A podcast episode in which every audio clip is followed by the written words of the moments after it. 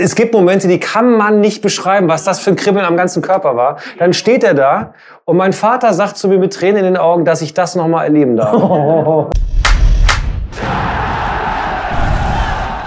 Ein herzliches Willkommen zum ersten Budenschnack, dem Live-Podcast hier in der Grünen Brude äh, vom SV Werder Bremen. Ähm, woo! Woo! Ich find's gut. Ja, hier kommt ja jemand aus dem Fernsehen, der weiß, wann ein Einklatscher funktioniert. Ich muss aber vorher noch sagen, dass Floating Homes und äh, Matei hier äh, sehr viel dazu beigetragen haben, dass dieses wunderbare Objekt hier steht, diese grüne Bude, und wir deshalb hier sein dürfen, mit zwei wunderbaren Gästen in dieser ersten Folge. Und der erste hat sich schon vorgestellt quasi. Du klangst wie jemand, der aus dem Fernsehen kommt und der weiß, wie man Publikum animiert. Äh, schön, dass du da bist, Daniel Boschmann. Nabend, moin. Jetzt, komm! Vielen Dank für die Einladung. Die erste Frage, die ich dir kurz stellen möchte, ist, wann bist du Werder-Fan geworden? 1993. Was war der Grund? Ganz schlimmer Erfolgsfan. Da lief's gut, ich bin Werder-Fan geworden. Was, kannst dich an den Moment Ich bin da, ich komme, ich, wir sind gleiches Baujahr übrigens, äh, 1980 geboren. Nichts der, vorwegnehmen, achso, ich ich hab darf den anderen Gast ja noch gar nicht. Man weiß ja nicht, wer es ist. ist richtig. Äh, ähm, äh, ich weiß ich nicht, habe irgendwie eine hab fußballerische Heimat gesucht. Und mein Vater ist glühender äh, Werder-Fan, immer schon gewesen. Und ich finde, als Norddeutscher mit Verstand wirst du nicht Bayern-Fan. Also habe ich mir was anderes gesagt. Danke, vielen Dank. Das sind, das sind die guten Sätze, die man sich zu Hause zurechtlegt, um gleich die Sympathien Ja. aufzuziehen. Äh, na, dann habe ich gesagt, okay, 93 lief alles geil und dann hat mich dieser Virus gepackt, aber ich glaube, dieser Verein hat mich ausgesucht und nicht andersrum. Ich bin dem jetzt treu und ich liebe diesen Verein. Ich bin gespannt, wie die Antwort vom zweiten Gast darauf ist.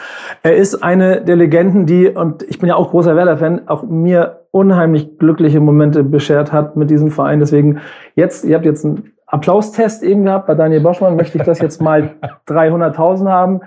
Vielen Dank, dass du heute bist, Tim Borowski.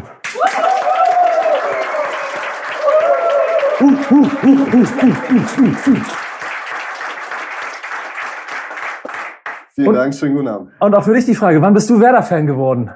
Das war schon 91 tatsächlich. Ähm, vielleicht darf ich ausholen, ja. Ja, Das darf man ja beim Podcast davon. Wir sind unter uns, du kannst so lange reden, wie du aus dem willst. Nordosten der Republik und äh, da ist man so ein bisschen Sympathisant von den äh, von der Hansa-Kocke und ähm, habe dann aber 92, nee 91 ein Turnier gehabt und 92, äh, wo Werder Bremen unter anderem aufgetreten ist und wo auch eben so die erste Connection äh, entstanden ist. Und seitdem bin ich Werder-Fan. Ähm, also wirklich auch Werder-Fan, das ist jetzt kein Spruch. Irgendwann auch Werder-Mitglied seit 96. Aber seitdem habe ich äh, unterschriebenen Ball, der liegt, glaube ich, immer noch bei meinen Eltern in der Vitrine tatsächlich, von Frank Neubert und äh, Kiwi. Ähm, unter anderem und noch ein Schal. Also äh, seitdem bin ich Werder-Fan.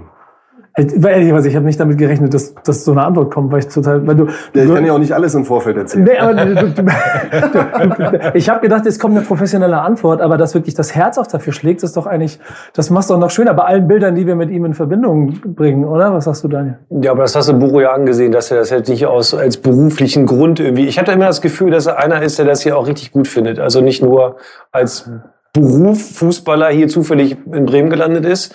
Das habe ich ihm immer abgenommen. Und es überrascht mich jedenfalls nicht, dass er mit äh, dass er ein glühender Werder-Fan ist. Ja, das macht es auch umso schöner. Wir haben ja eigentlich einen Talk zwischen ähm, Legende des Vereins und legendären Und Borowski? und genau, Dankeschön, und legendären Fans des Vereins.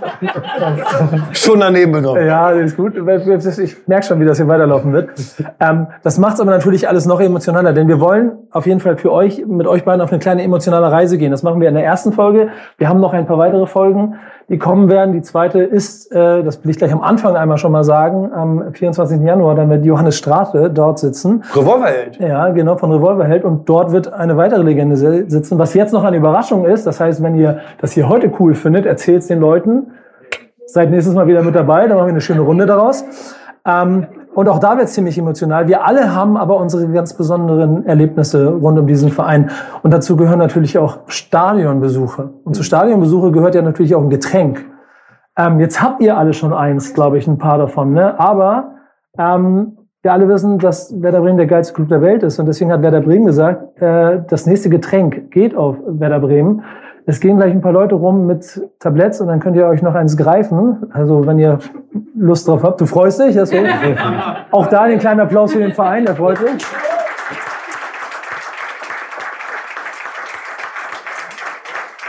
Aber zurück zum Stadionbesuch. Ähm, die, die Frage wird lustig. Ich habe mir das bei dir anders vorgestellt. Mal gucken, wie das wird. Ich muss das zweimal stellen.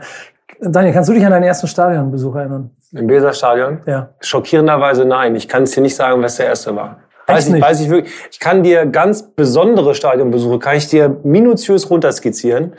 Und ich kann dir, also den emotionalsten hatte ich mit meinem Vater beim ersten Spiel von Claudio, als er wieder da war. Aha.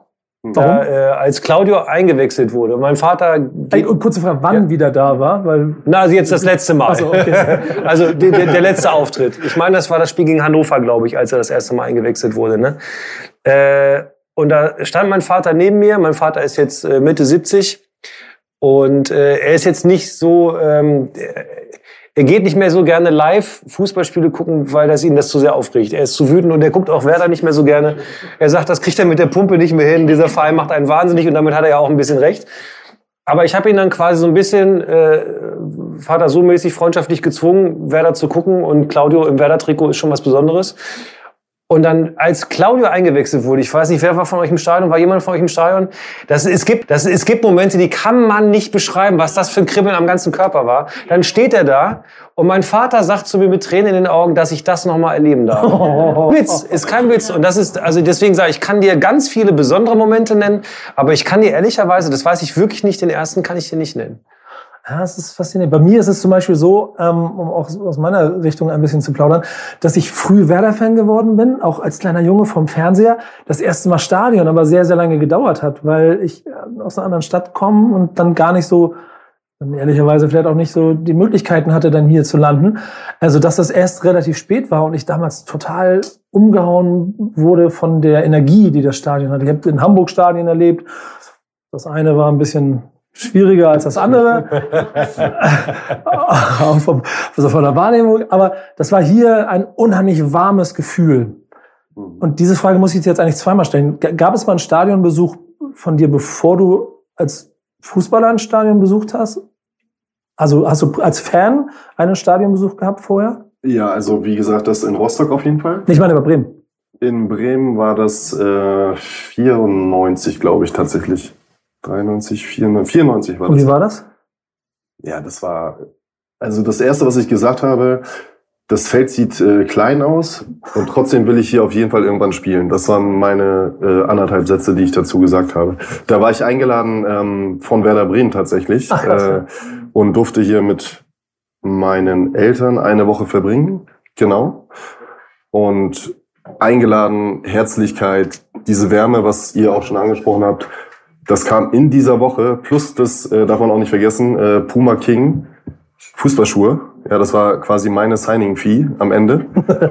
äh, Das war ein guter Deal, sagst du. das war ein überragender Deal von Werders Seite, glaube ich auch, und von meiner Seite her auch, weil die Schuhe wären nicht nötig gewesen, sondern einfach diese Wärme, diese Offenheit, diese Herzlichkeit. Und ähm, deswegen habe ich gesagt, okay, da musst du hin. Wir müssen da gleich anschließen, denn dann durftest du irgendwann das Trikot tragen und in dieses Stadion einlaufen. Kannst du dich an diesen Moment erinnern? An das erste Bundesligaspiel meinst du? Ja. klar, da kann ich mich. Äh, Habt ihr Zeit mitgebracht? Das würde mich freuen, weil ich glaube, das ist, jetzt, jetzt wird's emotional hoffentlich. nee, so emotional ist es gar nicht. Äh, Nee? Nee, finde ich nicht. Ähm, klingt jetzt irgendwie ein bisschen blöd vielleicht, aber wenn du als Leistungssportler hast du natürlich so Ziele, Zwischenetappen, Ziele. Und das war eins davon. Für mich war immer wichtig, ein gestandener Bundesliga-Profi zu werden bei Werder Bremen, Nationalspieler und Titel. Das war so, so die drei äh, Parameter waren mir wichtig. Und das war nur dieser kleine Zwischenschritt. Und glaubt man nicht, als ich nach Hause gekommen bin, dass meine Eltern mich abgefeiert haben oder mein Vater vor allem, der Förderer und Forderer gleichzeitig war, der hat gesagt, okay, jetzt so nach dem Motto, bild dir nichts ein, jetzt geht's erst richtig los. Deswegen ist diese emotionale Verbindung und Ebene eine vielleicht andere als, äh, da kommen wir bestimmt später auch noch drauf zu sprechen, der Gewinn des Pokals oder des, der deutschen Meisterschaft oder so, ne, da kriege ich dann Gänsehaut. Aber Spar die auf, da kommen wir noch zu. Machen wir. Ähm, das Schöne, trotzdem natürlich, äh, will ich auch gar nicht kleinreden, da einzulaufen. Also ich finde es schon jetzt äh, im Nachgang als Zuschauer immer noch schön, ne? auch so mit Currywurst und so, ne? wie man das so kennt. Aber da einzulaufen und äh, dieses, dieses epische Gefühl äh, ist, ist was ganz Besonderes. Und äh, natürlich trägst du das für immer in deinem Herzen. Du wirst ja genauso auch schon mal die Situation gehabt haben, dass du da mal dieses, diesen Einlauf ein bisschen miterlebt hast. Mhm. Wahrscheinlich auch mit und ohne Publikum im Stadion. Mhm. Kannst du nachempfinden, dass das so besonders ist, diesen Weg zu machen und dieses Stadion und den Platz dann zu sehen? Ja, ich meine, wir sprechen jetzt über, also über eins, wenn nicht das schönste Stadion in der ganzen Bundesliga. Und das sage ich jetzt nicht als Werder-Fan. Ich glaube, wenn man links und rechts die Profis fragt, es gibt ein paar Stadien, die haben so eine Atmosphäre und sind so ein Geschenk für eine Liga. Wenn man jetzt das Ganze hier, wenn du hier am Deich lang gehst und wenn du Spieltag hast. Äh, äh, Tommy Schmidt hat selber gesagt, gerade erst wieder, wenn du da hingehst, musst du als Fußballfan einfach sagen, das ist einfach geil gemacht. Diese epische Flutlichtanlage, dieses wunderschöne Stadion jetzt mit der ganzen Solaraußenwand, das gibt einem extrem viel. Es hat viel Nostalgie von Stadien, die es so nicht mehr gibt. Also diese Mehrzweck-Arena da in Fröttmanning oder was, dieser liegende Reifen, den keiner haben will. Es sieht ja nee, also, nein, nein, es tut mir wirklich leid. Das hat doch mit Sehen, nein, jetzt guck mal, mal ganz im Ernst, das hat doch mit Fußballstadion-Szene nichts zu tun. Das ist, ich verstehe das, dass man das macht und alles gut, und aber das ist doch ein Stadion, dass du, da, da kommt doch Emotion schon äh, beim Wandern dahin. Wenn du dann noch, wenn dann die Sonne richtig steht und über die Weser mehr, ja, du siehst, hier kommen die ersten Freundentränen. So, ich skizziere gerade für die Hörer eine wunderschöne Postkarte. Es ist einfach so. Was war die Frage? Äh, also nee, wenn, ich, wenn man da reinkommt, ich durfte ja, ich durfte ja noch nie auf den Rasen. Du kriegst ja richtig sofort auf die, auf die, auf die Glocke, wenn du annähernd kurz davor bist, den Rasen zu betreten. Finde ich auch völlig in Ordnung. Greenkeeper sind sauer sonst. Aber ich durfte Recht, schon mal, ja, aber ich durfte schon mal eben durch den Tunnel in dieses Stadion sowohl voll, da hat niemand auf mich gewartet, warum auch, ja. aber auch leer und man versteht natürlich sofort, was das bedeutet. Es ist, das ist ein ganz besonderes Gefühl. Und wenn du es mit diesen Farben hast, wenn du es mit diesem Verein hast, sind das ganz, ganz besondere Momente und jeder muss mal in diesem Stadion gewesen sein.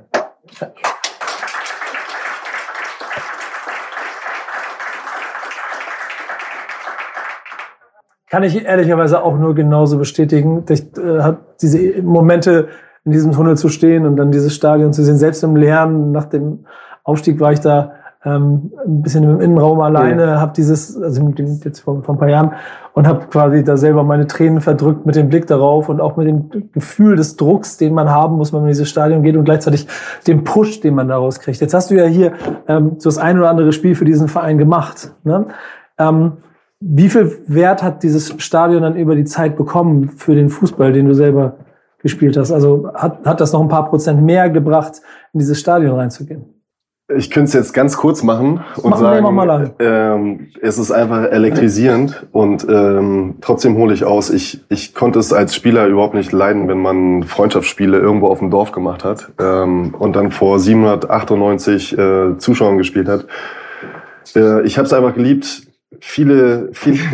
ich finde das super ehrlich. Ich finde es richtig gut. Ja, wirklich. Das Nein, das bedeutet einem was aufs Land ist ganz wichtig. Nee, finde ich gut. Naja, es gibt ja zwei ne, Parameter, die da wichtig sind. Aber dieses reine Spielen vor 798 Zuschauern, ich habe es einfach nicht gemocht. Deswegen je mehr, desto besser. Und je mehr enthusiastisch, äh, enthusiastischer sie sind, puh, ähm, desto schöner ist es einfach. Und da hat ja Werder Bremen und die Fankultur ein richtig gutes, sensibles Gespür, wann fordere ich die Mannschaft mal, ne? Und wann pushe ich sie bis nach Meppen. Und das ist, äh, dieses Gefühl ist einfach unbeschreiblich. Und ich glaube, selbst wenn du auf der, auf der Tribüne stehst oder sitzt, ähm, das macht ja auch was mit dir auf der Tribüne sogar. Und dann könnt ihr euch so ungefähr ausrechnen, oh, ja. wie das dann ist, wenn, wenn alle in einem Chor quasi äh, so Richtung Spielfeld, 16er oder wo auch immer hin äh, feiern und brüllen, das macht auf jeden Fall was mit dir. Und es gab genug Spiele, die, die eng waren, wo du dann durch diesen Support einfach, durch diese Unterstützung, also wirklich, und dann auch keinen Spruch, fünf bis zehn Prozent nochmal draufgelegt hast. Ich liebe das. Mhm. Und das ist ja in der Geschichte des Vereins auch in der DNA so schön romantisch mit verankert, mit ganz vielen Momenten in 125 Jahren, vor allen Dingen natürlich in, der, in den großen Jahren, die irgendwo in den 80er Jahren angefangen haben. Da möchte ich auf jeden Fall mit euch gleich noch ein bisschen drüber reden. Ich habe mir für den Abend so dieses Format so ein bisschen so drei Ebenen ähm, überlegt. Und die eine ist die ganz persönliche, also, also euer Werder Bremen. So, da habe ich gleich noch zwei Fragen zu. Da möchte ich ein bisschen über unser Werder Bremen sprechen, wo es vielleicht auch um die Momente geht, die wir alle in Erinnerung haben, mhm. äh, rund um diesen Verein und dann auch nochmal einen kleinen Blick in die Zukunft. Ähm, und in das, wie vielleicht auch die Außenwelt diesen Verein wahrnimmt, haben wir auch schon so zwei Anekdoten gehabt. Aber ich möchte jetzt deshalb die lange Rede kurz von euch mal wissen, was ist denn persönlich das größte Erlebnis, das du mit diesem Verein gehabt hast, Boschi? Ähm, Kannst schon mal, das, die Frage kommt gleich auch an dich. Kannst du mal drüber nachdenken? Die Zeit brauche ich auch. Ja, das Schöne ist ja, es sind so viele. Ich, ich, Ja, ich sitze hier und bin sehr dankbar, aber ich habe mir eine Recherche gemacht und habe dann so die, die, die Anekdoten oder, oder die, die, die Legendenmomente durchgeguckt und dachte so, Ich kann, dir, ich kann dir sagen, welcher Moment in meinem, in meinem Leben eingebrannt ist als Werder-Fan. Und das ist jetzt ein Spiel, das wir alle gesehen haben, mutmaßlich. Ich gucke einmal kurz ins Rund. Du warst noch nicht auf dem Planeten, das sehe ich gerade, du bist ein bisschen zu jung. Aber äh, es gibt ein Spiel, guck mal, ich komme aus Hildesheim, ne? also jetzt auch nicht ums Eck und ich konnte auch nicht so schnell und so viel ins Stadion ganz am Anfang. Das hat sich auch erst über die Zeit ergeben. Aber es gab ein Spiel, das mich wirklich für immer an diesen Verein geschweißt hat, weil es ein, auch wieder ein Lebens mit meinem Vater war. Das Spiel gegen RSC Anderlecht. Habt ihr das noch in Erinnerung? Und jetzt kommt's, jetzt pass auf. Jetzt habe ich beim Erzählen selber Gänsehaut, wie unangenehm. Das ist exakt 30 Jahre her. Übermorgen auf den Tag 30 Jahre, in dem wir 0-3 im UEFA Cup hinten liegen zur Halbzeit. Und ich gehe wut, wutschnaubend, schreiend, fluchend auf den verdammten Drecksverein, gehe ich ins Bett. Ich Und sa- auch. Und ich sage, pass auf. Ich auch. Ja, pass auf. Und ich sage, ich will nie wieder Fußball gucken, weil ich hatte an dem Abend, ich wollte endlich war lange aufbleiben. Das war Flutlicht und es war alles. Wir liegen 0-3 hin und ich gehe sauer ins Bett. Und gehe mit, und ne, hier zack, Decke über, die, über den Kopf und los. Dann Anschlusstreffer 1-3. Mein Vater kommt an meine Tür, macht. Ich habe das Gefühl, du solltest mal wieder ins Wohnzimmer kommen. So, Ich schwöre dir, genau so. Ich komme also motzig mit meinem Schlafanzug, dann da so mit dem Kissen auf die Couch. So, ja, sollen die doch mal ihren Scheiß da spielen. 1-3, wo sollen das? 2-3. Und da ging das los. Das ging in 20 Minuten. Ich glaube, lass mich lügen, ich glaube, es ging ab der 60., 66. los. Äh, Das erste Tor kam, glaube ich, von Rufer, ne? Dann war es Brazet, dann war es Bert Hopsch, dann war es Bode und dann war es nochmal Rufer. Und wir gewinnen das Ding 5 zu 3. Diesen Moment werde ich nie in meinem Leben vergessen. Und es war eines dieser Werder-Wunder. Ich durfte es live gucken.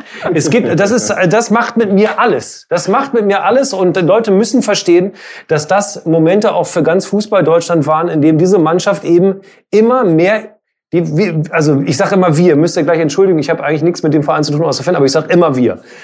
Wir sind eben mehr Alarm als andere Vereine. Es passiert immer mehr. Mal in die gute, mal in die falsche Richtung. Aber das ist das, ist das Event, was für mich das epochalste und das ist äh, Einsteins Erlebnis war. weißt du, was daran wunderschön ist? Ich kann die Geschichte bis zu dem Punkt, dass du wutschnaubend ins Bett gegangen bist, gleich 100% mitgehen. Ich war damals ähm, jugendlich und bei meiner damaligen Freundin und bin ins Bett Hm? mit 03 so, und war sauer. Und das war noch eine Zeit, da gab es auch nicht so viel Internet. Und dann bin ich am nächsten Morgen aufgestanden und dann habe ich die Zeitung gesehen und da steht da 5 zu 3. Und ich habe ge- ich habe halt diesen Zwischenteil, den habe ich halt nicht miterlebt. Ah, wie stark. Das ist ziemlich tragisch. Ähm, was ist bei dir?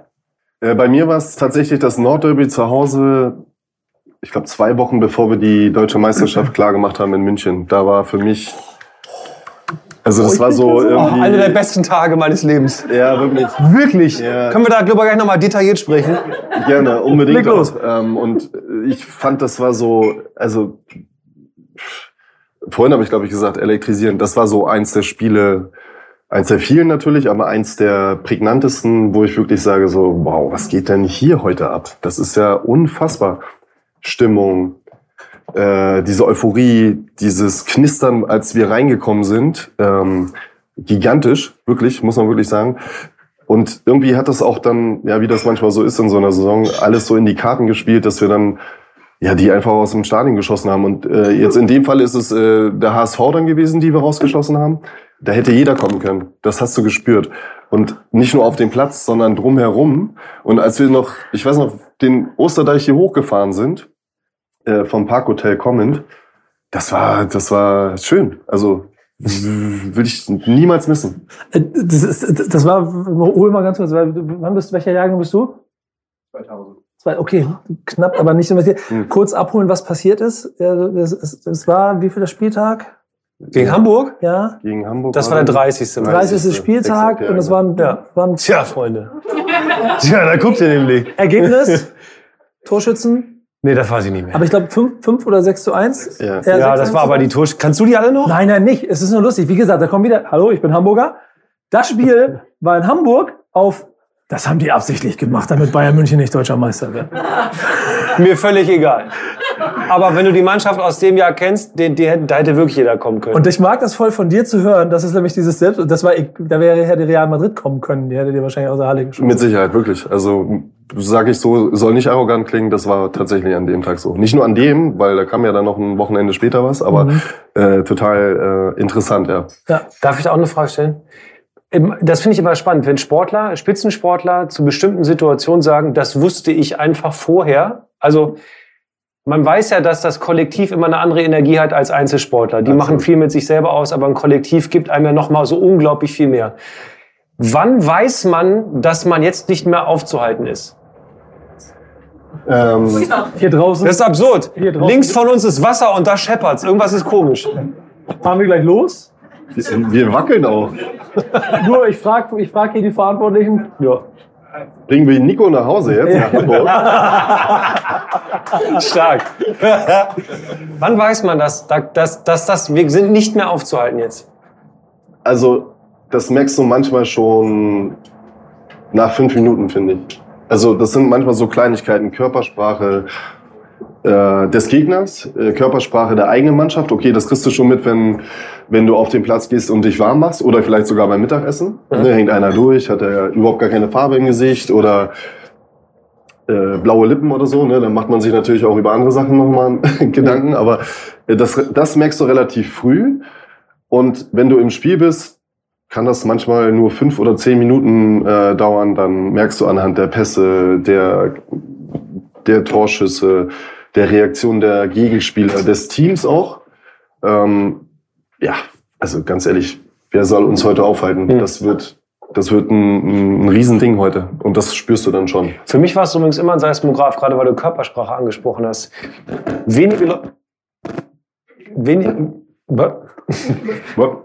wenige Spieler haben so viel, also für mich so eine wahrnehmbare Präsenz gehabt wie du tatsächlich, weil du bist dann immer raus und dann sollen die erst mal kommen. Du bist ja auch was, 1, 92, 93, 94? 94. Gefühlt für mich über zwei Meter. Ja. Ja, ja, genau, aber es ist ja wirklich so. Und dann hat man schon das Gefühl, okay, alles klar, wenn der, wenn der mir signalisiert, das wird heute gut, dann habe ich mich immer gerne zurückgelehnt. Das war gut. Aber das ist auch Fluch und Segen zugleich. Äh, war jetzt nicht immer der beliebteste Spieler, auch nicht in Bremen unbedingt. Also habe auch ein bisschen äh, Kritik, manchmal sogar zu Recht, finde ich, äh, kassiert, macht aber auch was mit dir. Also eher dankbar und äh, dann Ja. positiv in der Entwicklung später. Ähm, aber manchmal auch so ein bisschen so den leichten Hauch von Arroganz so vorgeworfen, was die Körpersprache angeht. Aber ich meine, ich kann ja nicht jetzt bucklig ins Weserstadion reinrennen, nur damit ich fünf Leuten gerecht werde. Deswegen habe ich das Aufrechte dann doch beibehalten. Ich fand's mega. Ja, ich auch. Ich auch. Applaus für die Aufrechterhaltung.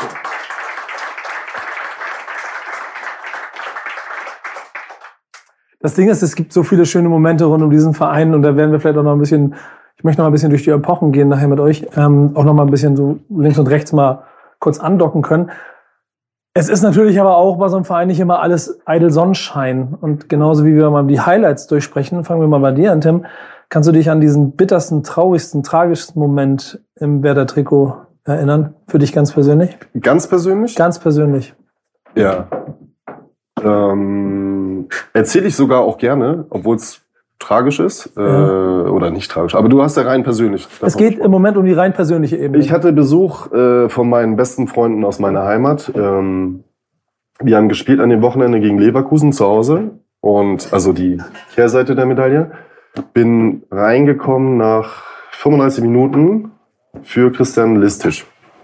Weil er verletzt war. So, dann, ne, wie das so ist, äh, nicht richtig warm gemacht. Ersten Ballberührungen waren ganz okay, sage ich jetzt so in der Nachbetrachtung. äh, gehen in die Halbzeitpause, noch kurz äh, mitgenommen, was Thomas Schaaf uns dann äh, vermittelt hat und äh, das so ein bisschen aufgesogen. Und ich glaube, die dritte Ballberührung in der zweiten Halbzeit, da fingen die Fans an zu pfeifen, bevor ich den Ball berührt habe. Das musst du mal überlegen, bevor ich den Ball, ich war Ei, ei, ei, ei, ei, 21, ei. 22. Und dann ähm, würde ich behaupten, waren einige dabei, die gesagt haben, Mensch, dann nehm ihn doch wieder raus. Ne? Und ehrlich gesagt, hätte ich das wahrscheinlich auch gemacht. Thomas Schaf aber, ich glaube, für den war das sogar ein Test, wie ich damit umgehe. hat gesagt, nee, nee, der Kollege, den stütze ich, da bleibe ich bei, da lasse ich auch nichts drauf kommen, der spielt das Ding jetzt hier durch. War schon hart, ne, wenn du dann noch so 35 Minuten vor dir hast, wo du weißt, okay, äh, Männer, ich mal, ich melde mich mal jetzt ab. Es macht keinen Sinn, mich anzuspielen. Du, du machst die Räume zu. Heute habe ich zwei Gummistiefel oder sowas an. Ne? Ähm, naja, auf jeden Fall, lange Rede, kurzer Sinn. Schwieriges Erlebnis. Äh, bis hin zu, wir sind am nächsten Tag hier zu Café Sand. Dann habe ich gesagt, ne, ihr seid zu Gast hier in Bremen, ich hole die Bratwurst. Da haben die mich immer noch durchbeleidigt. Ich so, was ist denn hier los? ne? Und meine engsten Freunde sagten so, "Mann, ist das immer so bei euch? Nee, da musst du schon extrem schlecht gespielt haben, sage ich. Ne? ähm, aber ganz ehrlich, äh, das war mein persönliches so Worst-Case-Szenario tatsächlich. Also wirklich ganz, ganz persönlich. Hat mich aber für die restliche Karriere so geprägt, das könnt ihr euch gar nicht vorstellen. Also eigentlich war das der Gamechanger für mich. Wie, da muss ich mal eine Nachfrage stellen Gerne. an einen, an, einen, an einen Profi. Wie kriegt man das denn hin, Persönliches nicht über den Mannschaftserfolg zu stellen, wenn man so ehrgeizig ist? Wie man das schafft, puh, ich glaube, das ist einfach eine Charakterfrage. Also wie bist du gestrickt? Wie, wie, wie empfindest du Teamsport? Wie, also Hast du dich da selber auch quasi noch trainieren müssen? Weil Ja, natürlich, weil ich sag dir ganz, ganz ehrlich, äh, und vielleicht erkläre ich das damit auch schon. Manchmal denkt man ja, man ist irgendwie was ganz, ganz Besonderes, wenn man da in dem Hexenkessel spielt. Und ähm, dich kann auch keiner irgendwie zügeln oder so, ne? Und wenn du dann mal dieses, dieses negative Momentum mal auf deiner Seite hast, äh, darfst du eben nicht dieses Emotionale immer mitnehmen. Also egal, die, also diese Ausschläge, diese emotionalen. Weißt du, was ich meine? Oder ihr? Also weder nach unten noch nach oben. Wenn in der, im Kicker da eine Note 1,5 steht, bist du nicht der schönste und geilste Hecht im Teich. Und andersrum genauso. Und diesen Mittelweg zu finden, das war für mich die, dieses Learning sozusagen für Ja. den Rest der Karriere. Und natürlich tat das weh. Äh, und natürlich war es auch schön, als wir dann irgendwann mal einen Titel gewonnen haben. Aber das dann einzuordnen für sich, dafür war dieses Spiel so wichtig. Also so richtig, richtig wichtig. man, man wächst an den Niederlagen. Finde ich. Welche Niederlage hat dir besonders wehgetan? Oder welcher Moment, Yoshi? Ja, also ganz reflexartig würde ich natürlich einen Abstieg nennen. Klar, das macht was mit einmal. Das ist, das wäre zu einfach, glaube ich. Also Abstieg hat es, äh, am Ende des Tages hat sowas ja auch immer eine reinigende Funktion so für alles. Wenn man sagt, okay, jetzt, also man hat sich so drei Jahre dahin irgendwie gequält, würde man vielleicht sagen. Und äh, dann war es halt auch der richtige Zeitpunkt. Zum Glück sind wir ja wieder hoch. Aber ähm, ich, eher so, wenn man so persönlich sehr investiert ist und, glaube ich, mit sehr viel mit sehr viel Hoffnung so ein kleines Werder-Abenteuer mal wieder begeht. Also alle, die gerne auch mal auswärts unterwegs sind, da investierst du Geld, da investierst du Zeit und vielleicht auch viel Ärger. Du kommst zu Spiel zur Arbeit. Und ich erinnere mich an einen, äh, einen Pokalausflug äh, ans Millantor, ans alte Millantor noch.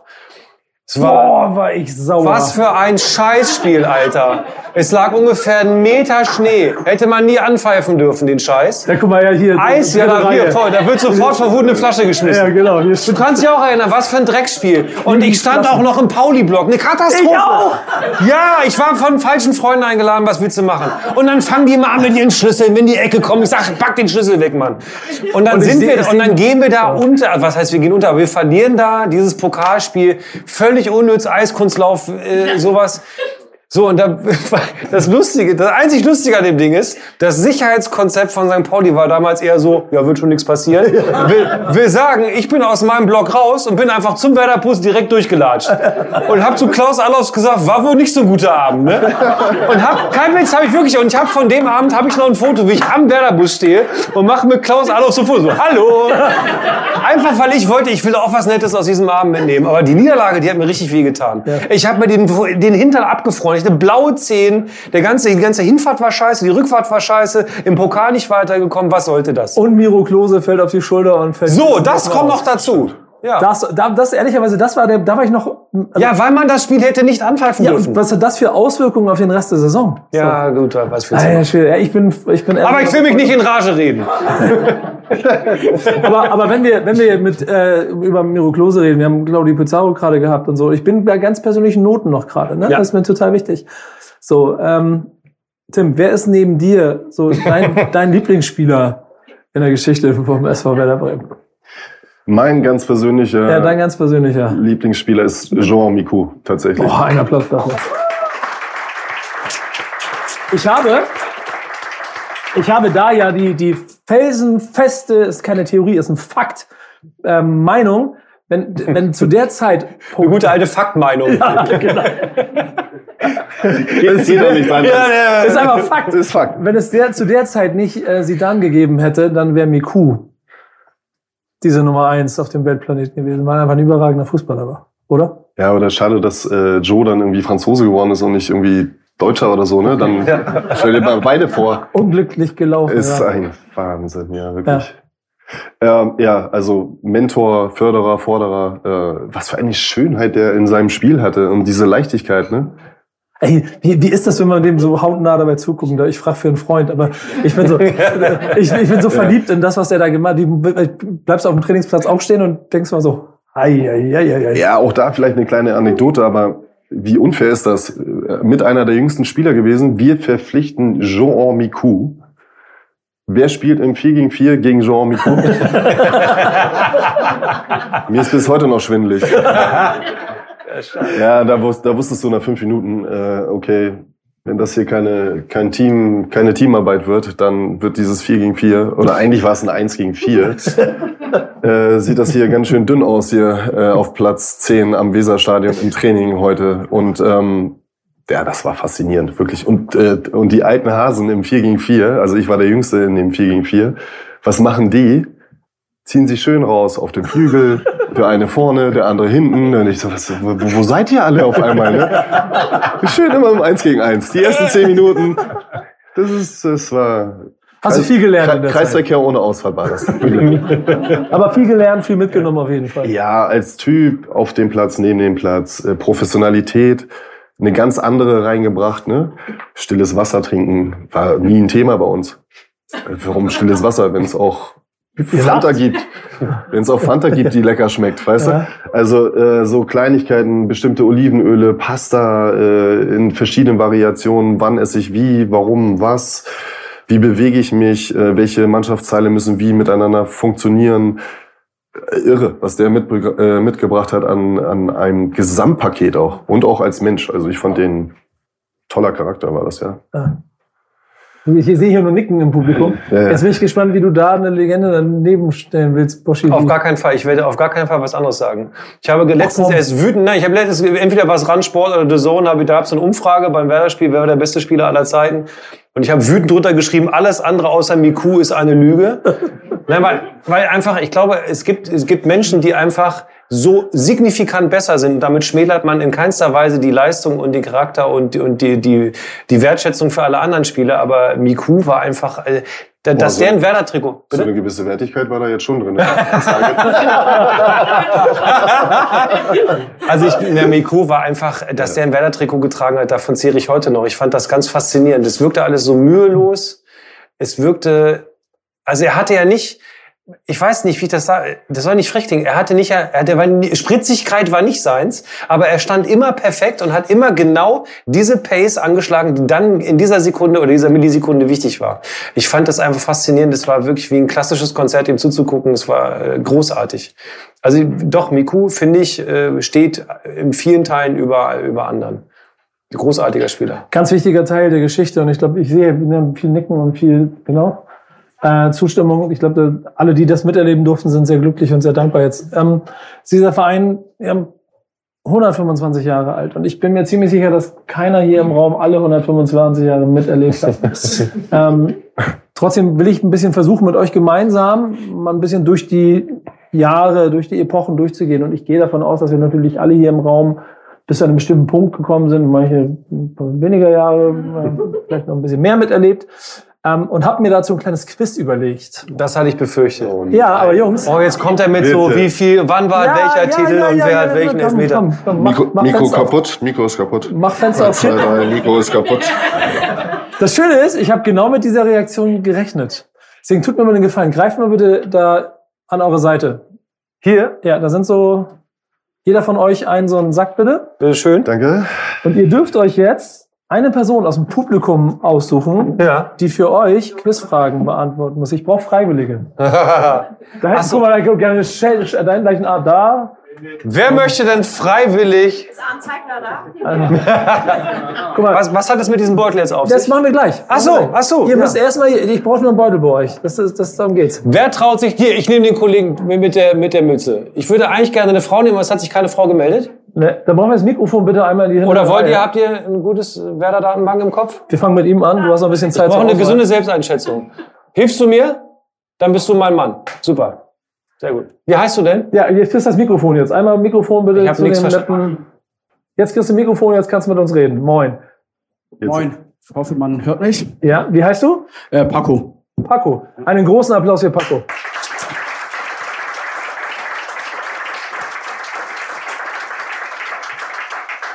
Ihr beide seid ja, also vor allem du bist ja, bist ja ein Mann des, von Funk und Fernsehen. Du weißt ja, wie du Produkte äh, präsentieren kannst. Kannst du mal einen Beutel in die Hand nehmen? Ja, selbstverständlich, Nico, das mache ich doch glatt. Was haben wir denn hier? Was- Einen nein, Jutebeutel, meine Damen und Herren. Überraschung. Halt, halt, ihn in die so. Kam- halt ihn in die nicht vorhandene Kamera. Paco, Ich soll jetzt im Podcast was ins Bild halten. Ja, genau. Du, du, du kannst diesen Beutel mit ein paar Überraschungen äh, gewinnen, die der große SV Werder Bremen für dich zusammengestellt hat. Dafür musst du äh, von drei Fragen, die ich dir stelle, zwei richtig beantworten. Okay. Ähm, und falls jemand, also jemand helfen möchte, äh, egal. ähm, wir fangen damit an. Wann wurde der SV Werder Bremen gegründet? 4. Februar 1899. Paco, sensationell. Paco. Machen wir uns nichts vor, wenn du das nicht gewusst hättest, hätten wir dich gleich von Bord geschmissen. oh, Also kannst du die? Kannst du die Uhrzeit? Ja. Weiß das jemand? Nee, ich glaube nicht. Kennt jemand die Uhrzeit? Mal. Gibt's da, gibt's das verbrieft? So, Ich sehe ja nur Betrieb Im Verantwortlichen. Ja. Ähm, ich habe das Quiz ja jetzt nicht so aufgebaut. Ich, ich möchte ja nicht, dass du hier jetzt den Rest des Abends so einen Beutel auf dem Schoß hast. Deswegen, zweite Frage. Ah, Paco, nenn mir bitte drei Torschützenkönige der Bundesliga, die das Trikot vom SV Werder Bremen getragen haben. Der erste war Völler, dann Basler, Klose, Füllkrug, Ja. Ja. Einen hast du noch vergessen, dann kriegst du noch einen Bonus. Ailton natürlich. Äh, Applaus dafür. Ganz stark.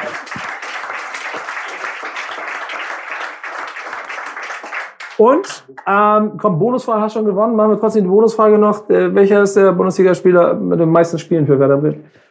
Bodensky, 444. Applaus dafür. Damit was bist du Gewinner. Paco! Oh, ich komm runter. Guck mal, wird direkt überbracht. Während, während Boschi hier Gewinne über, überreicht. Wollen wollen wir zeigen? Wollen wir Leute neidigen oder nicht? Wenn ihr wollt, gerne. Möchtest du zeigen oder soll es ein Staatsgeheimnis bleiben? Guck mal, das ist aber deine Tüte, machst du schön selber. So.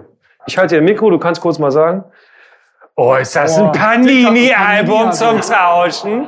Es sind die. Hier ist das Starterpaket runtergefallen. Äh, Tatsächlich, und hier auch noch. Oh, Pizarro. Pizarro klebt schon, sehr gut. So, was haben wir noch? Einen schicken Schal hat er. das Jubiläumspaket zu 125 Jahre. Ein Schal, ja. aus. Oh, Was zum Naschen. Das ist jetzt diese Zeit, die man aus so ein wie eine bisschen Tasse. braucht, Ja, um mal herrlich. kurz Luft zu holen. Ne? herrlich, herrlich. ah, die Papierkugel, ja. Mit der Tasse. Papierkugel und Sehr Tasse. gut. Herzlichen Glückwunsch, hast du dir verdient, hast du richtig gut gemacht.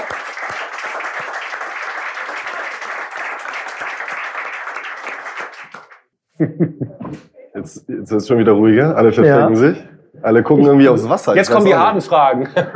Wir brauchen einen Freiwilligen für Tim Borowski. Wer Lust? Komm, jetzt bitte. Leute, ihr wisst, wie einfach das ist. Ja, komm, erste Ja. Reihe. Herzlichen Glückwunsch. Einmal Mikrofon. Bitteschön. Dein Name? Luca. Luca. Ein Applaus für Luca.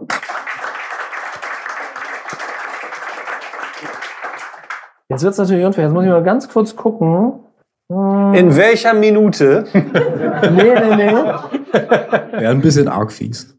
Nee, ich, dann fangen wir mal so an. Ich mache das mal so für dich hier. So, ähm, wie viele nationale und internationale Titel hat Werder Bremen bisher gesammelt? Ich gebe dir drei Möglichkeiten. A14, B10 oder C16. Nationale und internationale Ja, genau. zusammen. 14, 10 und was was noch? 16. Können eine Schätzfrage des Publikums noch machen? Was sagst du? Ich kann euch jetzt übrigens gleich sagen, weil ich da hinten so ein bisschen, ne, ich kriege sie nicht alle aufgezählt jetzt gerade. Man, wir haben als Redaktion dazu gearbeitet. Wir haben eine Zahl. Was würdest du sagen, Marie? A, B oder C? Was waren die Auswahlmöglichkeiten? Also Pokal 14? und Meisterschaften weiß ich natürlich. Ich kann Ja. sogar die, die Jahre kann ich sogar. Was? Ähm, da ist aber jetzt halt noch die Frage, was zählt alles als nationaler Titel? Weil es gibt ja auch Ligapokalsiege und Zum so. Beispiel. Nee, das ist ja genau. das Problem. Ja. Und Die gehören dazu. Und dann würde ich mal fragen, Boschi, was glaubst du, was ist es und warum würdest du A nehmen?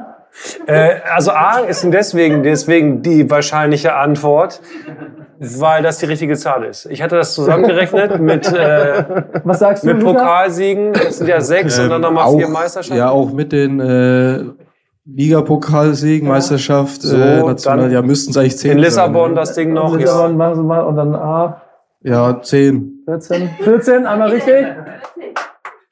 Machst du A? Du sagst Mach A, ja. Ja, das machen wir A. Richtig, richtig, richtig.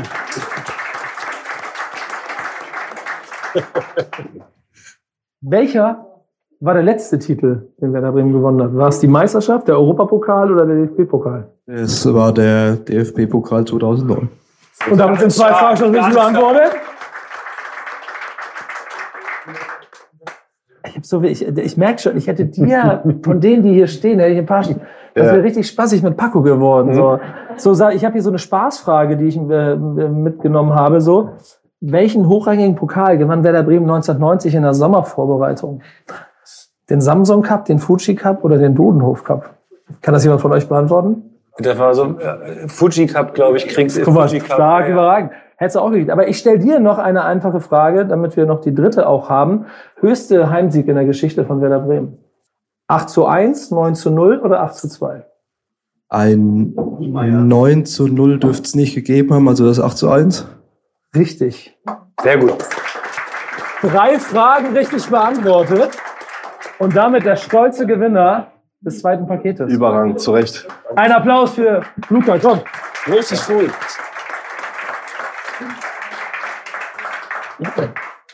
Es ist schon auch ehrlicherweise eine Menge, was so in äh, 125 Jahren passiert ist. Könnt ihr beide euch so als Fans daran erinnern, was eure schönste Epoche gewesen ist von Werder Bremen? Das schönste Jahrzehnt, die schönsten, der ganze Zeitraum, der euch am, am meisten am Herzen liegt mit diesem Verein, Boschi? Ist nicht ganz einfach, weil man ja die Frage ist, wann man was intensiv erlebt. Ne? Ja. Also ich glaube schon, klar, wenn du Fan wirst, 93, das habe ich aber natürlich, kann ich nicht bewusst erlebt haben, mit 13, das habe ich im Kopf, aber was wirklich bewusst war und was wirklich, glaube ich, auch äh, für die meisten Werder-Fans einfach äh, das absolute Nonplusultra war und da war dieser Mann ja nun dabei, das Double 2004, alles drumherum war einfach so sensationell über die Maßen so begeisternd so mitreißend, egal was da passiert ist. Unter anderem eben auch dieses epische 3-1 in München. In München Meister werden. Alle, alle Leute, die vorher geschrien haben, dass die Bayern noch wieder um die Ecke kommen. Wir haben dem Höhnes Bescheid gesagt. Wir haben den, sind den Kahn, den Kahn, der klassisch umläuft den Kahn. Es sah peinlich aus. Dann gibt's das geile Tor von Miku. Dann gibt's mit links das geile Ding von Ayrton. Dann da Meisterschaft fallen. Mehr geht eigentlich nicht. Mehr, mehr kann man nicht erwarten als Fan, wenn man das so erleben darf. Und, das in, und dann auch noch das Double obendrauf. Das ist, das ist äh, faszinierend. Das habe ich ganz bewusst erlebt. Ich habe äh, ganz, ganz viel Fußball in der Zeit konsumiert.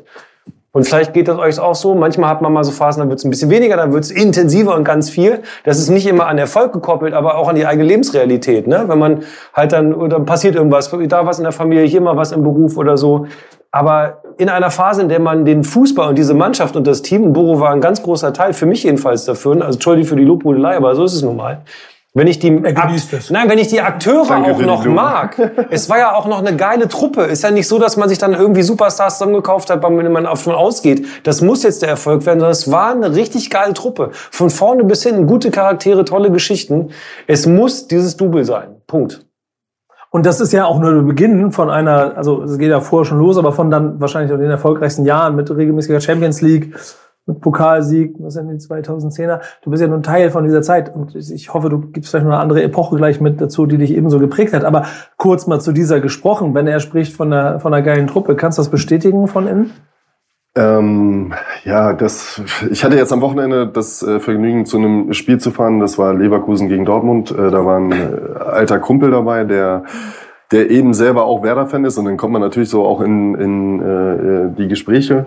Und ja, diese, diese besonderen Spiele und dieses besondere, äh, diese besondere Epoche ähm, war einfach grandios. Und sicherlich ein Hauptargument, warum wir so erfolgreich gewesen sind, war, dass wir eben als Mannschaft auch nicht nur auf dem Platz funktioniert haben, sondern auch neben dem Platz. Also wir haben damals, Andi Reinke, ein überragender Gastgeber damals, waren wir teilweise zwei bis dreimal die Woche bei ihm zu Hause. Die ganze haben, Mannschaft? Nicht die ganze Mannschaft, aber ich würde sagen, gefühlt, äh, jetzt über diese zwei, drei Male hinweg gesehen, war die ganze Mannschaft da im Durchlauf schon da. So, und dann hat er mal dann hat er selber eingeladen zum Grillen, dann hat er eine leckere Pfanne mit seiner Frau gemacht, Kirsten. Ähm, du warst dort wie zu Hause. Und äh, mal warst du mit nur acht Spielern da, jetzt an einem Abend, oder mal waren wir auch mit 16 Leuten da, weil die Partnerinnen äh, noch dazu waren, äh, dabei waren. Also eine, eine, eine tolle Truppe, die ich so in der Form ähm, dann selten auch wieder erlebt habe, tatsächlich. In diesem Konstrukt auch. Ist es ein schönes Momentum, dabei gewesen zu sein? Ja, natürlich. Also ich erzähle da so gerne drüber und äh, habe heute noch den Grillgeruch bei Reinkes zu Hause in der Nase. Das ist die Überschrift für den Podcast, Entschuldigung. Mehr geht nicht. Mehr geht nicht. Dann sind wir uns ja einig über die größte Epoche. Ne? Ähm, wir, wir, haben natürlich aber drumherum auch äh, wunderbare Zeiten gehabt. Wenn man ein bisschen in die 90er blickt zum Beispiel, das ist ja auch das, wo ihr Fans geworden seid von dem Ganzen. Könnt ihr euch ein bisschen an diese Zeit erinnern und wie, wie betrachtet ihr die heute rückblickend? Also ich fand die Epoche zum Beispiel auch richtig gut. Das waren so Anfang der 90er bis Mitte, Ende der 90er mit äh, Mario Basler, mhm. Winton Roof, also Kiwi, äh, Thomas Wolter, Thomas Scharf hinten rechts, äh, Olli Reck. Ich hab's geliebt einfach dann, ne? Dieses äh, Gesamtpaket dann mit den Flutlichtmasten, dann diese internationalen Spiele. Olli sich dann doch mal ein eingefangen und in der nächsten Situation wieder absolute Weltklasse gewesen. Das hat was mit einem gemacht. Und äh, wenn du da mit 12, 13, 14, 15 Jahren vor dem Fernseher sitzt und darfst sogar auch mal länger gucken, mhm. als eigentlich geplant unter der Woche, ähm, dann waren das auch so. Habt ihr das nicht auch noch, dieses Gefühl in sich drin? Ähm, du darfst länger aufbleiben, weil heute ist ein besonderes Spiel und das hat, das hat man ja bis heute noch drin und Total. das war so häufig. Flutlicht einfach überhaupt, ja. auch in der Woche sogar, wenn es dann mal tatsächlich international ging ja. oder so, aber auch das Schöne ist, und jetzt siehst du, jetzt ist wieder so, ich habe gerade eben von der einen Epoche geschwärmt, jetzt erzählst du von der anderen, habe ich sofort das Gefühl, wie du auch. Mhm. Das reaktiviert ja auch so, wo war man, wie war man. Und in den 90ern eben auch, eben auch im Pokal erfolgreich zu sein. Und wie ich finde, die wirklich mit Abstand, meine Meinung, schönsten Trikots das, diese, also das, ja, ja, liebe ich. Die finde ich so cool. Die, also das, das ist wirklich ja, auch eingebrannt. Die, die sind sensationell. Und deswegen war es schön. Und ich glaube eben im Nachhinein, glaube ich erst. Ich habe immer wieder dann die ganz großen, die Specials gesehen, wenn man das irgendwie auf YouTube oder eben im Fernsehen oder was. Ich glaube, dass die, das wichtigste Spiel, glaube ich, mutmaßlich für Werder, um auf so ein internationales Niveau und auf so ein Tableau zu kommen, in der internationalen Wahrnehmung auch als cooler, kleiner, aber doch mächtiger Verein war mit Sicherheit, das glaube ich, das Finale Lissabon gegen Monaco. Mhm. Wenn du da 2-0 gewinnst und auf einmal bist du ganz oben in Europa, das bringt einen Verein, der sonst vielleicht am Rand der Wahrnehmung gewesen wäre, trotz Finalteilnahme. Ich glaube, das hat extrem viel, das hat extrem viel für diesen Verein getan und dann alles, was danach gekommen ist. Da bin ich mir ziemlich sicher. Und im Übrigen äh, auch da, auch diese Epoche, wenn man so mal zugehört hat, ne, äh, Thomas Scharf, der auch gerne über diese, äh, diese Zeit gesprochen hat und auch immer so ein bisschen erzählt hat, wie wichtig das auch ist, dieses Mannschaftsgefüge zu haben. Und die, die waren es genauso. Also bei denen, ja, würde ich sagen, war es wahrscheinlich ähnlich, äh, dass die viel zusammen auch neben dem Platz gemacht haben und äh, zusammen gewachsen sind, aufeinander aufgepasst haben, auch eine gewisse Hierarchie hatten, die eben wichtig war, um auch mal den Jüngeren zu sagen, pass mal auf, gewisse Themen musst du dir auch mal erarbeiten ähm, noch hast du es nicht geschafft. Also da würde ich ganz viele Parallelen sehen, quasi zu der Zeit, über die wir im Vorfeld gesprochen haben. Mir ist eine Sache wichtig. Ja. Weil wir jetzt von so epochalen Phasen, die mit an Erfolg geknüpft sind, äh, sprechen. Mir ist wichtig, die Menschen hervorzuheben, die diesen Verein aus der zweiten Liga wieder hochgeholt haben. Moment, Moment, Moment. Ach so, okay, nicht, dass wir das übertreiben. Okay, ich habe schon das Gefühl, du hast irgendwie den Zugang zu meinem, zu meinem Dokument. Ist das so? Nein, weil ich wollte du das nur nicht vergessen. Okay. Keine Sorge. Ja, okay. ich, ich will noch mal ein bisschen auf der Erfolgswelle reiten. Und du hast was Schönes gesagt mit, äh, das Europapokalfinale offensichtlich bringt Werder Bremen auf eine große Karte. Wie ist es denn mit ähm, SSC Neapel und Maradona auswärts 3 zu 2 zu schlagen, um f- vorher 5 zu 1, äh, dann also das Rückspiel 5-1 zu gewinnen?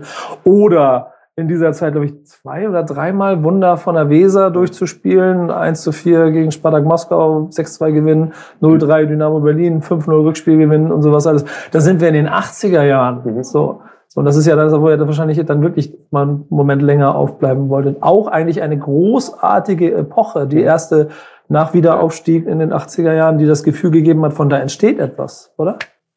Ja, und das sehe ich auch gerade hier. Mein äh, Bierdeckel ist äh, Money Books Medal. Also, Ein Porters-Trikot. ähm, Im Porters-Trikot, was Ja. übrigens auch schön ist. Stimmt, ich hast du recht, das ja. ist so einen ähnlichen Kragen wie mein Shirt hier gerade. Ne? Ähnliches Alter? Nee, man weiß es nicht. Aber äh, ja, vollkommen zu Recht. Also auch da gab's äh, tolle Spieler, tolle Mannschaften, äh, tolle Phasen auch. Und natürlich war es dann auch mal volatil so ein bisschen äh, zwischendurch, aber das waren schon schöne Zeiten, ja. Es sind ja immer so Sachen, was mein, also was man vermeintlich noch im aktiven Gedächtnis hat oder was man sich hinten raus angefüttert hat, wieder als Erinnerung, so Ja. als Huckepack-Erinnerung. Ich habe das mit Sicherheit wahrgenommen. Äh, In meinem Haushalt, durch meinen Vater, war Willy Lemke eine absolute Größe. Also der fand einfach immer statt. Das war einfach super. Ich mochte, dass wir da aufmucken gegen die Großen, dass dieser Verein stattgefunden hat. Also Ich mochte auch immer die Idee des kleinen gallischen Dorfs, das sich irgendwie verteidigt. Ich mochte das immer. Ja. Ich fand das immer toll und ich wollte, also die, dieses ganze, ja klar kannst du Fa- Fan von einem Verein sein, der per Geld oder per äh, Aufbau erstmal erfolgreich ist. Oder du bist halt Fan von einer Idee Fußball und wie, wie Fußball und wie ein Verein sich selber sieht und gelebt wird. Das fand ich bei Bremen immer und bei Werder immer mehr sexy als bei einem anderen Verein. Und das ist auch begründet, dass manche eingangs mit Werder war immer in die gute und auch in die schlechte, also im Sinne von verloren, immer für Spektakel. Immer. Und das fand ich, das war das Tolle. Es war immer toller Fußball. Gerade in der Zeit übrigens. Das ist genau der Grund, warum ich Fan des Vereins geworden bin als Hamburger. Weil ich für mich das gallische Dorf gegen das große Bayern München. Ja. Und, und Ja. irgendwie das Gefühl von, ich war weit weg davon, aber das ist eine Truppe, die ist anders. Mhm. Burgsmüller, dann kommt Windenhufer, Kalle Riedle, Rudi Völler, die ganzen Namen, die wir in, der, in allen Epochen haben, die zeigen alle, dass es ein besonderer Verein ist. Und sie haben dann auch, ja, über, glaube ich, wenn man es hochrechnet, lass mich kurz überschlagen, fast 30 Jahre, eine sehr, sehr erfolgreiche Zeit für Werder Bremen äh, geschaffen, in der du dann ja auch äh, ein Teil davon gewesen bist. Dann gibt es einen Moment, und das passiert Fußballvereinen immer, in dem es dann schwierige Zeiten gibt. Und wenn wir dann nach der Champions League Zeit bis heute gucken, geht Werder Bremen ja schon durch eine, durch eine herausfordernde Phase. Und da möchte ich mal mit euch drüber sprechen und du hast mir die hervorragende Überleitung schon gegeben. Wie wichtig ist es, in dieser Zeit immer zum Verein zu stehen und immer dabei zu bleiben? Und warum bleibt man an der Seite? Ja, also ich kann keinen Fan ernst nehmen, der dann äh, sagt, ja, ich mache jetzt, eine, ich suche mir jetzt eine andere Mannschaft, weil die bringt's gerade nicht. Das ist doch lächerlich. Also nee, ist mal ganz im Ernst. Ich finde äh, Grundsatz, ich bin Fan eines Vereins und für für Farben und da bin ich Fußballromantiker durch und durch. Das hast du dann eben für dein Leben lang. Fertig. Läuft scheiße, läuft's gut, du bist halt dabei. Jetzt läuft's halt im Fall der Fälle in ein paar Phasen eben nicht so gut oder eben einfach auch realistisch. Also man muss ja auch einfach ein bisschen Realismus als Fan an eine Sache rangehen. Was kann man sich denn erlauben? Was kann ein Verein leisten gegen viele andere, die mit Geld zugeschissen werden? Und ich finde das immer toll und mir war es immer wichtig, dass, und das kann ich ja natürlich nicht als 13-Jähriger wissen, dass ein Verein mich auch später irgendwie politisch irgendwie überzeugt und dass man da eine Haltung hat, dass man da eine äh, klare Kante zeigt, gegen rechts zum Beispiel, dass man eine klare politische Haltung hat, dass man auch Akteur ist im Sozialen. Das weiß ich natürlich damals nicht. Das fand ich aber den Verein cool und mein Vater war Fan. Aber das bestätigt mich natürlich als Fan, der dann sagen kann, okay, pass auf, ich äh, stehe für den Verein, ich mag äh, die Farben grün und weiß und die machen auch noch einen guten Job inhaltlich neben dem Fußball. Das ist mir wichtig. Das ist ja auch etwas, was du ja quasi auch mit jetzt in der aktiven Zeit, also nach der aktiven Zeit in der Vereinsarbeit quasi auch mit prägst und mit, mit begleitest, ne? Ja, wäre das dann doch im Vergleich zu vielen anderen äh, von Anfang an im Übrigen. Äh, jetzt kommen ja immer mehr Vereine hinterher, die das dann auch machen, aber einfach weit mehr als nur Fußball. Ja. Und diese soziale Verantwortung, ähm, die Werder für sich auch in Anspruch nimmt und auch äh, lebt seit Jahrzehnten. Ne? Ähm, und was nicht jetzt eben mal Mode ist, sondern wirklich seit Jahrzehnten lebt, das ist ja das Besondere an dem Verein. Und natürlich tut es weh, ähm, wenn du ein Pokalfinale spielst und das verlierst. Das ist so, umso schöner natürlich, wenn du es gewinnst. Äh, der Abstieg hängt mir immer noch in den Klamotten, weil ich äh, ein Teil des Teams war. Ähm, wollte ich nie ja, als Stempel sozusagen haben, bin ich ganz ehrlich. Äh, und wir haben uns auch dagegen, ja, gewandt, gewendet, äh, wie es auch nur irgendwie möglich war. Leider haben wir es nicht hingekriegt. Aber deswegen zu sagen, äh, ich wechsle jetzt die Farbe oder den Verein, finde ich ähm, nicht nachvollziehbar. Und ja, wie ich eben schon sagte, das ist eben was Besonderes. Das ist, äh, man steht zusammen, äh, man liebt diesen Verein, äh, man sozialisiert sich, finde ich, auch mit dem Verein. Total. Ähm, und das ist eben das, was sich, äh, oder das ist eben das, was sich Werder auf die Fahne geschrieben hat und wovon sich Werder dann auch in ganz vielen Bereichen absetzt, nochmal von anderen Vereinen. Und das sind ja Meriten, die du nicht verdienst, weil du mehr Schalen im Schrank hast. Das sind Meriten, die du verdienst. Wenn du in eine Kneipe gehst, egal wo in Deutschland, und sagst, bist Werder-Fan. Wenn es jetzt nicht zwingend in Stelling ist, dann kriegst du erstmal ein nettes Lächeln und sagst, weißt du was? Gute Wahl. Ist nicht mein Verein, aber gute Wahl. Ist völlig egal, wo du bist übrigens. Das ist meine Erfahrung. Ich weiß nicht, wie eure Erfahrung ist, aber du kriegst nie wirklich auf die, ja, ist doch, ihr könnt doch mal applaudieren. Weil es ist ja, du kriegst nie wirklich auf die Glocke, wenn du sagst, ich, stehe für diese Farben ein. Weil jeder versteht, warum man Fan ist. Also nicht per Geburtsrecht irgendwie oder sowas. Oder weil man mal, ja gut, ihr seid halt die Reichen.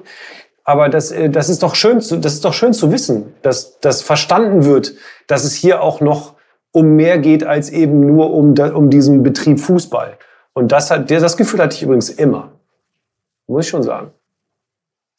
Wie seht ihr die Zukunft des Vereins? Auch unter den, ja, ohne Zweifel, ich, ich möchte das Wort schwierig einfach nicht benutzen, weil es einfach äh, herausfordernd ist, aber ja auch nichts, was, was so, ähm, so was Negatives hat, sondern dieser Verein wird seinen Weg machen. Er wird äh, jedes Jahr aufs Neue sich versuchen, so gut wie möglich in dieser Liga zu platzieren, so erfolgreich wie möglich zu sein.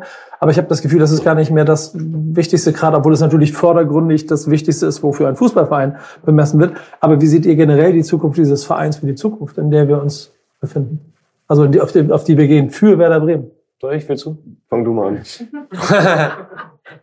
Äh, ich habe eben ganz kurz das Wort Realismus in den Ring geworfen, weil ich wirklich nur viel in Foren unterwegs bin. Ich lese viel über Werder, ich tausche mich viel über Werder aus, alle sozialen Netzwerke und so. Und ähm, ich habe manchmal das Gefühl, dass wir natürlich auch mit vollem Stolz eben für diese Farben in, äh, in, so in, in, in der Fanbewegung so ein bisschen den Bezug zur Realität manchmal verlieren, was möglich ist und was wir wo man ist, wo man sein will, wo wir sein wollen, ist alles klar, wir wollen alle erfolgreich sein, wir wollen oft für diesen Verein jubeln.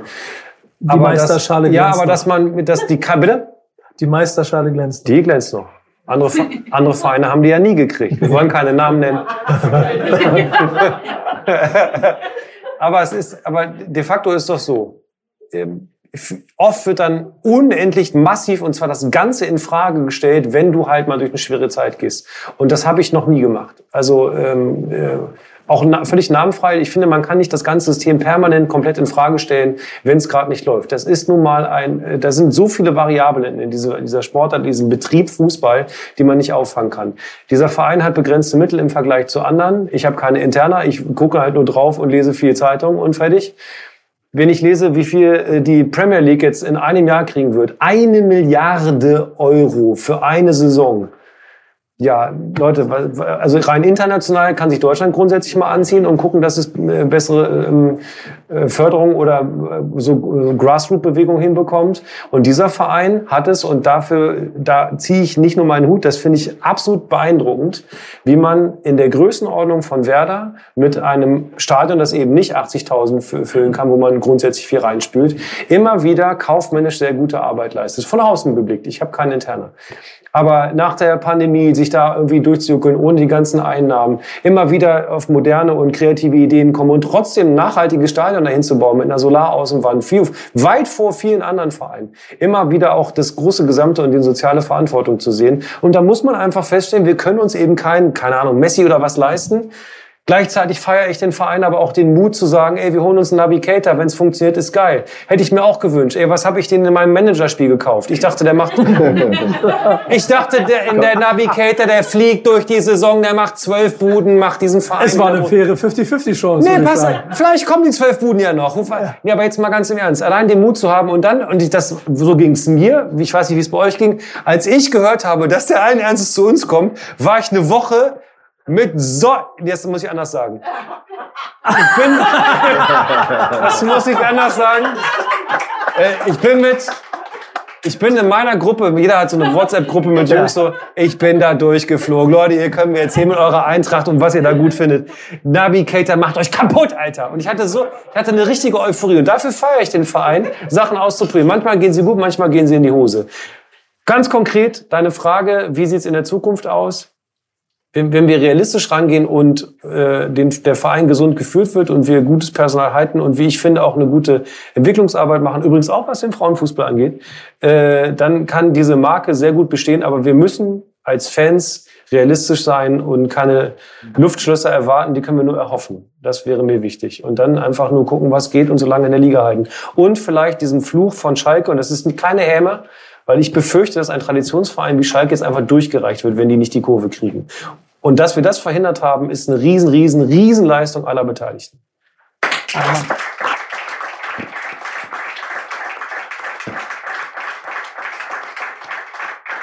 Tim, jetzt hast du sehr lange Zeit gehabt. Wow, nachzudenken, zwölf Minuten, sorry. Zuzuhören. Das Plädoyer ist eigentlich schon gefallen. Aber ähm, Schöner Schlusssatz. ja, äh, gra- gerade als jemand, der ja nun viel intern kennt, weiß, erlebt hat, auf vielen Positionen, ähm, sollst du jetzt keine interne rausholen, aber mir ein Gefühl dafür geben, wie würdest du, ja, oh. ähm, wie siehst du aus diesem Blickwinkel den Weg, den Werder Bremen einschlagen muss? Was ist der Weg, den man gehen muss? Weil Ich habe das Gefühl, es ist ganz wichtig, dass man über das Sportliche hinausdenkt. Ich würde mir wünschen, dass man auch in der Zukunft ähm, weiter stolz auf diesen Verein ist, auf diese Farben ist und das auch nach außen hin auch wirklich so transportiert. Dass, wie Dani richtig gesagt hat, das nicht immer leicht ist und dass man gewisse Sachen auch realistisch äh, einschätzen muss, gehört einfach dazu. Das gehört aber bei Werder Bremen immer dazu. Aber dieses äh, voller Euphorie, ähm, diese grün-weißen Farben nach außen zu transportieren und auch überzeugt davon zu sein, würde ich mir, ich sag's mal, ab dem kommenden Sommer wieder mehr wünschen. Und zwar meine ich das nicht von der Fanszene, sondern allgemein. Dann würde ich mir wünschen, dass wir es endlich hinkriegen, ein LZ zu bauen, ein neues. Und ich würde es auch gerne begründen, weil ähm, ich selber in dem LZ groß geworden bin. Also ich habe da selber drei Jahre gewohnt und zwar in den Räumlichkeiten, die wir immer noch vorhanden haben und auch in den Duschen geduscht habe, mit den gleichen braunen Fliesen, wo ich 94 hier nochmal zum Probetraining gewesen bin. Es ist dann, finde ich, schon wichtig, und das hat Werder Bremen ja auch immer ausgezeichnet, Minimum ein oder zwei äh, Top-Talente nach oben zu bringen, die dann auf Dauer Stammspieler geworden sind ähm, und sich dann quasi auch einen Namen nicht nur in Bremen gemacht haben, sondern in der Bundesliga. Das würde ich mir wünschen. Und, das würde ich aber gerne ergänzen, dass die Stadt endlich erkennt, was für ein Fund Werder Bremen in allen Belangen ist. So nämlich. Applaus.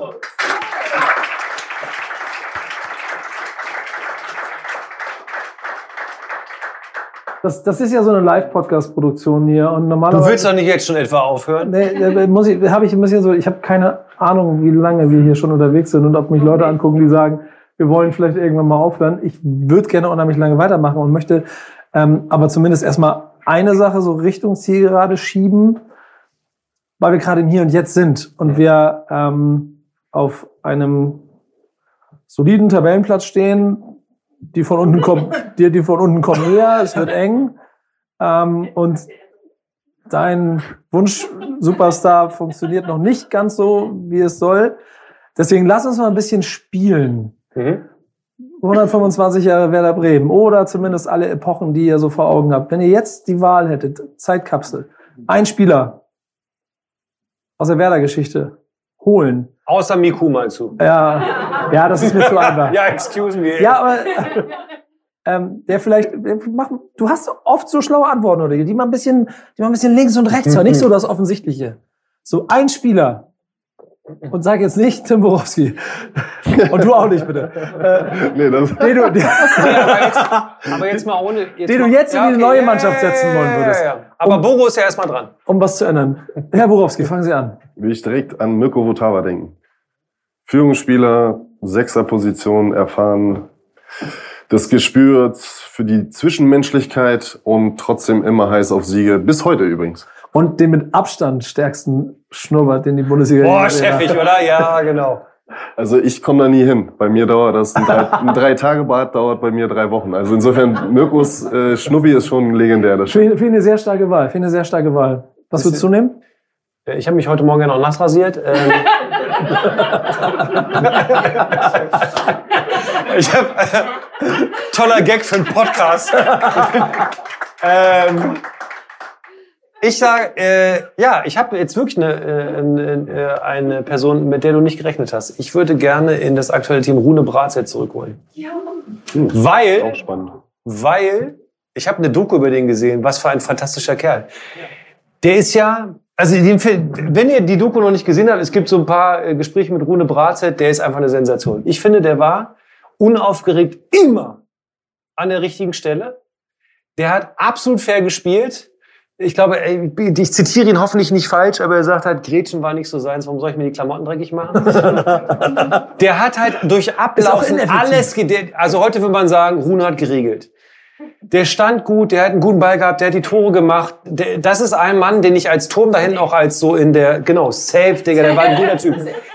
Den finde ich einfach eine Sensation und ähm, das, ist das ist nicht despektierlich der, der aktuellen Mannschaft gegenüber gemeint. Ne? Also es ist jetzt nicht ein, dass ich da irgendwie einen ersetzen wollte durch Rune, sondern aber eine Figur wie Rune. Sonst hätte ich tatsächlich aber so einen wie Boro genommen. Einer, der ähm, ähm, auf dem Platz mal genau mit der, was du vorhin vielleicht gesagt hast, mit so einer Arroganz, die dir vorgeworfen wird, aber ich glaube, dieses Standing für sich selbst entwickeln, wir sind hier, wer wir müssen, wir lassen uns hier heute den Nicht-Schneid, den Schneid abkaufen. Manchmal habe ich das Gefühl von außen, dass man da hinfällt und sagt, ja, wir, heute wird auch wieder nicht reichen. So ein Gefühl ist es manchmal. Und ich hoffe inständig gegen Augsburg, bitte nicht. ey, ne? oh, bitte, es ist so. Muss nicht. Also, Ich, ich, ja? Schöne Wahl, finde ich. Äh, Rune Bratzett, der hat ja auch so eine Leichtigkeit in, seiner, der ist eine Sensation. in seinem Ablauf, wie er über den Platz so geflogen ist. Ne? Und Ja. also fantastisch. Der ist Schnellster leise, Spieler. der ist edel, der hat einen ganz klaren Blick auf die Welt. Ähm, äh, den finde ich als Figur fand ich den immer und der stand. Das ist so ein so ein also wenn ich so ein Scherenschnittartig wie so Werder-Spieler aussehen aus der weißt du so Panini-Heft. Guck das in 125 Jahre äh, Panini-Heft rein. Da siehst du so ein paar Leute, da sagst du ja, der könnte nur in dieser Mannschaft funktionieren. Möglicherweise hat der auch nur in dieser Mannschaft funktioniert so in der Größenordnung und das, den finde ich großartig. Würde ich auch sofort wieder nehmen. Ja, guck mal, guck mal, der Applaus hinterher. Klingt sehr gut. Ähm, wir sind ja nun mal auch im äh, aktuellen Tagesgeschehen. Du hast es gesagt, je nachdem, wann ihr diesen Podcast hört. Wir sind kurz vorm Augsburg-Spiel. Nochmal müssen da drei Punkte geholt werden. Warum schafft Werder Bremen in dieser Saison den Klassenerhalt, Herr Borowski? weil sie so wie die letzten Jahre eigentlich immer verstanden haben, wann sie performen müssen. Und dann werden sie eine Reihe an Siegen erzielen, die wichtig sind für den Nichtabstieg und getragen wahrscheinlich von den Heimspielen, so wie dieses Jahr ja schon ansatzweise gesehen, äh, werden sie den Klassenerhalt schaffen und da bin ich felsenfest von überzeugt. Boschi, warum, oder was ist deiner Meinung nach der Schlüssel zum Erfolg und warum ist es Navigator? Der macht doch die 18 Tore. Also ich, na, ich wünsche, äh, ohne Witz, ich finde auch äh, übrigens auch geil, dass er das macht. Also äh, einfach, dass er überhaupt das Werder-Trikot an. Dieser ganze, die, ich, meine, Ich finde das einfach ich will spektakulär. Sorry, das sind. Geschichten, die gibt's halt auch nur bei diesem Verein. Da kommt die dann irgendwie so, ja, wir haben übrigens noch einen Verein, äh, noch einen Transfer, Navigator. Ich so, was? Ich dachte, ich habe es falsch gelesen. Ja, genau. Also Ich habe das Leuten gezeigt, die haben, mich, die haben mich alle. Ist das, was ist, ist das dein Ernst? Ja. Werder Bremen, Navi, wo ist hier, hat die Redaktion Fehler gemacht? Ich wünsche, ich wünsche ihm vom Herzen, dass es für ihn auch ein tolles Abenteuer wird noch, weil das einfach ein toller Verein ist, der ihn auch sehr gerne umarmen wollte. Also ich glaube, also angenommen, der macht jetzt drei gute Spiele am Stück, ist doch hier am Osterdeich die Hölle los, Alter. Ja. Da fliegen wir doch zum Stadion. Ist doch scheißegal, wie das Wetter ist. Äh, drei Gründe, warum wir den, äh, warum wir die Liga halten. Darmstadt, Bochum, Augsburg.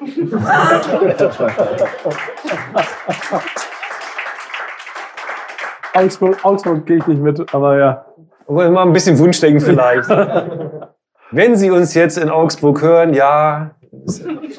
Ähm, nee, äh, ich glaube, ich glaube auch, dass, dass Werder die, äh, die Klasse halten wird. Das glaube ich auch und da bin ich bei Boro. Äh, wichtige Spieler wissen in wichtigen Spielen oft, dass jetzt brennt's halt richtig. Hat man ja auch in der übrigens sehr geilen Werder-Doku gesehen. Und übrigens auch da nicht hier groß äh, Remi Demi mit den ganz großen Streaming-Diensten sofort irgendwie mit All-Inclusive und wie die Dinger alle heißen, sondern das hat Werder wieder auf einen eigenen Weg gemacht, wieder der Werder-Weg und wieder selber äh, angeleiert, wieder selber dafür gesorgt, dass eigene Geschichten gut erzählt werden. Ähm, und ich glaube, dass das genau deswegen äh, diese Reise und diese Werder-Geschichte weitererzählt wird. Ja. Schön.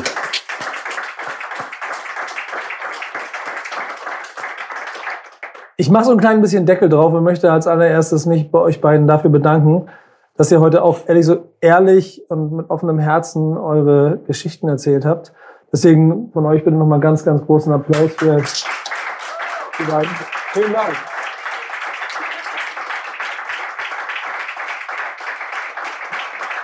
Danke dir.